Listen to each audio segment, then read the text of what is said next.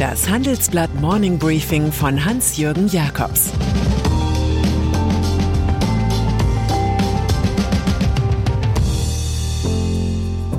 Guten Morgen allerseits. Heute ist Montag, der 4. Juli 2022 und das sind unsere Themen.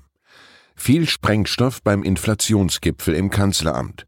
Das politische Negativbeispiel Lufthansa. FDP fordert Englisch als zweite Behördensprache.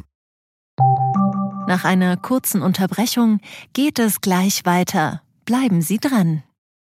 Die Welt steht vor gewaltigen Herausforderungen. Zum einen die Energiewende voranzutreiben und gleichzeitig den Klimawandel einzudämmen. Und auch der Energieträger Wasserstoff gewinnt weltweit immer mehr an Bedeutung. Doch wie geht es weiter? Erfahren Sie mehr auf dem Handelsblatt Wasserstoffgipfel 2024 am 12. und 13. Juni in Essen. Infos unter handelsblatt-wasserstoffgipfel.de.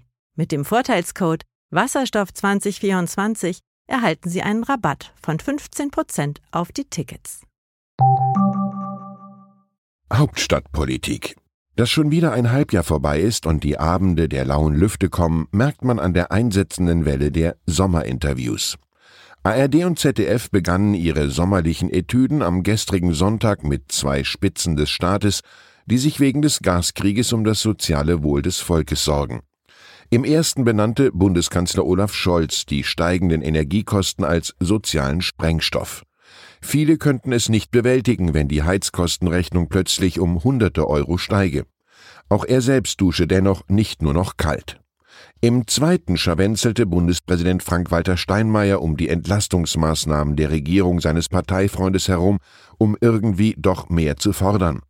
Er sagte, die Pakete, die es bisher gegeben hat, waren gut, waren notwendig, aber man wird die Situation weiter im Auge haben und Instrumente überlegen müssen, wie man insbesondere den Geringverdienern das Leben erleichtert.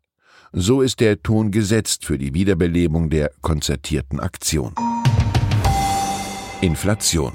Totgesagte leben länger, aber haben sie auch etwas beizutragen? Heute werden im Kanzleramt Vertreter von Arbeitgebern, Arbeitnehmern, der Wissenschaft und der Bundesbank mit Initiator Scholz über Aktionen gegen die Putin-Inflation beraten.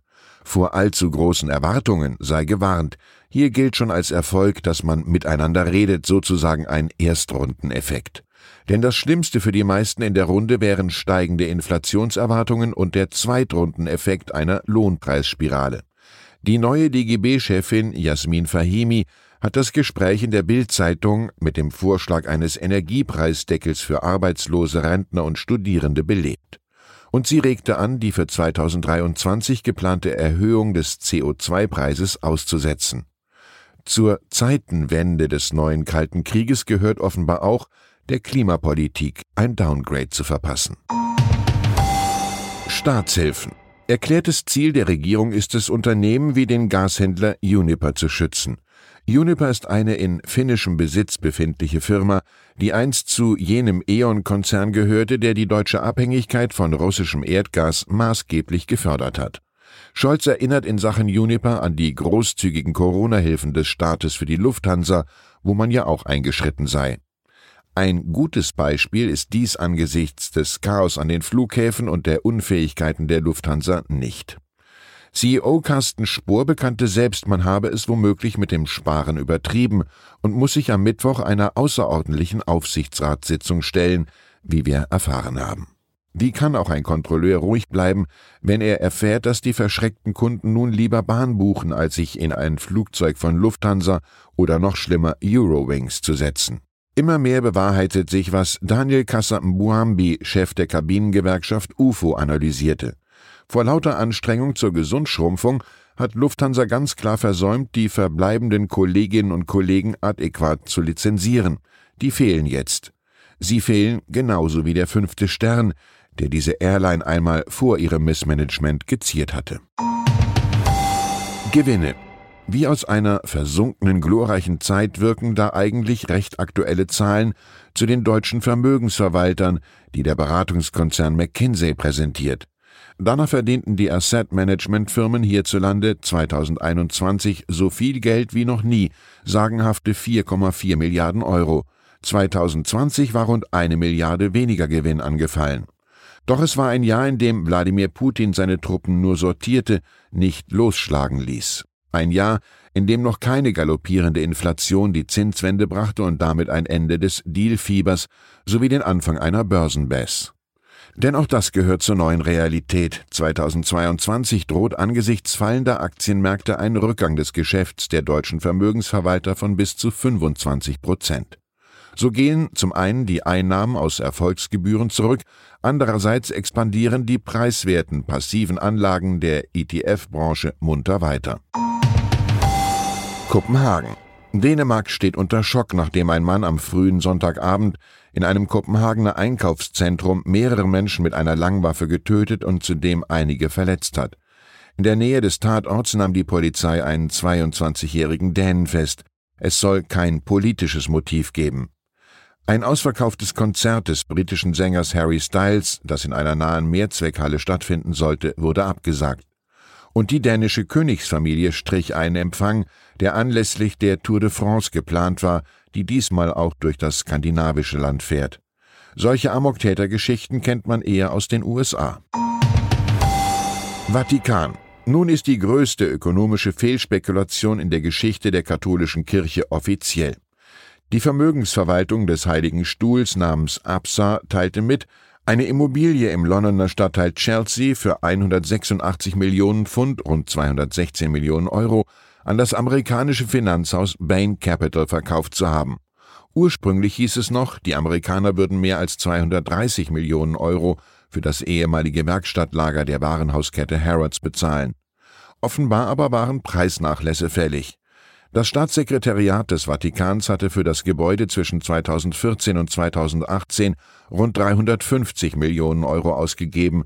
Somit muss der Vatikan 134 Millionen Euro abschreiben.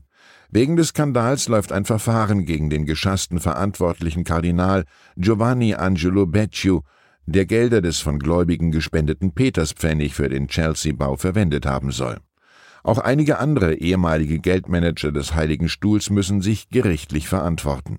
Papst Franziskus ist nach außen als Seelentröster, nach innen als Sanierer gefragt. FDP And then there are the liberal Democrats of Germany who think of themselves as the country's change agents. The party is now suggesting to add English as a second administrative language. One of these great ideas, die Königsweg heißen, weshalb wir bei der neuen Zweisprachigkeit einfach mal spontan mitmachen. Alles Roger also. Schließlich muss man am Prenzlauer Berg auch in jeder zweiten Kaffeebar auf Englisch ordern. Der Vorschlag entstammt einem Papier zur modernen Einwanderungspolitik, das Forschungsministerin Bettina Stark-Watzinger und Johannes Vogel, Deputy Leader der FDP, erarbeiteten. Language is the key to a successful integration könnte man eine These übersetzen, weshalb die Sprachförderung für ausländische Professionals auszubauen ist. Auch soll Englisch in den Amtsstuben den Behördengang erleichtern, aber, oh well, versteht der Amtsschimmel alles richtig? Am heutigen Montag stimmt das Party Executive Committee über das Zehn-Punkte-Papier ab. Es ist irgendwie revolutionär, denn selbst Politiker wagen sich eher selten an Reden, Interviews oder Statements auf Englisch. FDP-Legende Hans-Dietrich Genscher hinterließ übrigens ein sehr schönes Sprachbonmot.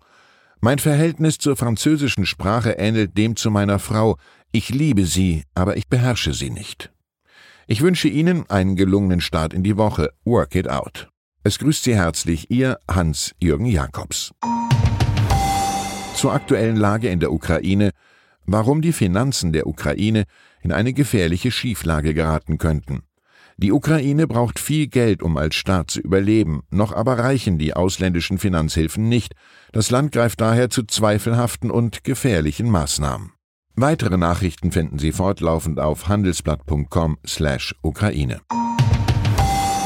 Das war das Handelsblatt Morning Briefing von Hans-Jürgen Jakobs, gesprochen von Peter Hofmann. Die Welt steht vor gewaltigen Herausforderungen. Zum einen die Energiewende voranzutreiben und gleichzeitig den Klimawandel einzudämmen. Und auch der Energieträger Wasserstoff gewinnt weltweit immer mehr an Bedeutung. Doch wie geht es weiter? Erfahren Sie mehr auf dem Handelsblatt Wasserstoffgipfel 2024 am 12. und 13. Juni in Essen. Infos unter handelsblatt-wasserstoffgipfel.de. Mit dem Vorteilscode Wasserstoff 2024 erhalten Sie einen Rabatt von 15% auf die Tickets.